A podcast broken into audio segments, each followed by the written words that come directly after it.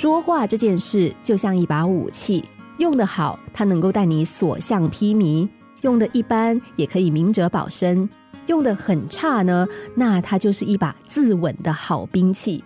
好人缘来源于懂得好好说话。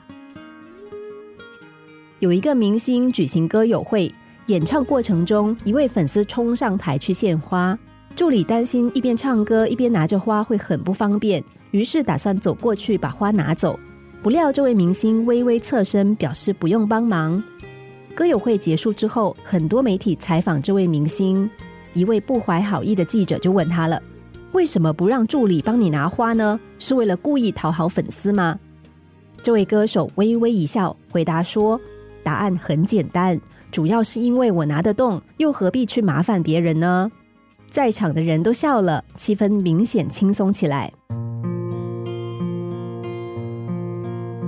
本来很尴尬的事情，一句“我拿得动”就缓解了所有的尴尬气氛，也展现了他的幽默感。这就是高情绪智力。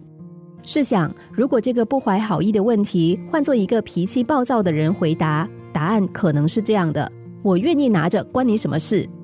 这样的回答虽然畅快，但是势必会得罪媒体，让记者大做文章。好好说话未必会使你成为一个成功的人，但是成功的人必定是一个懂得好好说话的人。因为成功的人要面对更多的挫折和不堪，要付出常人难以想象的艰辛，所以想要有一个好人缘，就要懂得好好说话。心灵小故事，星期一至五下午两点四十分首播，晚上十一点四十分重播。重温 Podcast，上网 U F M 一零零三 t S G。